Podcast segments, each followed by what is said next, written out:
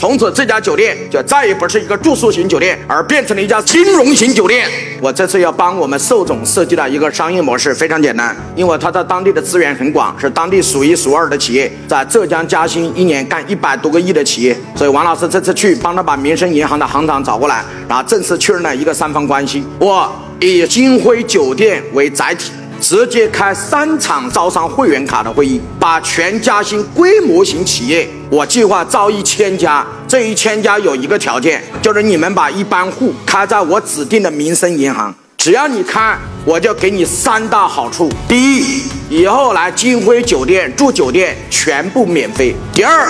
以后用金辉酒店的会场打两折；第三，以后用金辉酒店的用餐。可以给你打七折。很多老板一看我啥都没付出啊，我就是把银行的这个我的公司的一般户开在民生银行就好了吗？而且我还强调，如果你的企业上了两个亿的规模，你只需要开一个普通户在这里就好了，然后保证一年从我这个账户上流动的资金有两千万就可以了。当然我都不要，以后来我金辉酒店吃住都免费，来我金辉酒店租会场都给你打折，全部帮你做好。第一个成功签约的客户是中国人民保险公司嘉兴分公司，因为保险公司每一年在他这里开会，光会场费要花两百万，把他第一个签约进来，让他把账户开在民生银行。所以晚上一通电话，人家说一二三一报，那他说那当然可以啊，放哪个银行都是放。那你要知道整个嘉兴的保费一年有多少钱？这样的话，我只需要一千家企业能把一般户开到我指定的银行，从此这家酒店就再也不是一个住宿型酒店，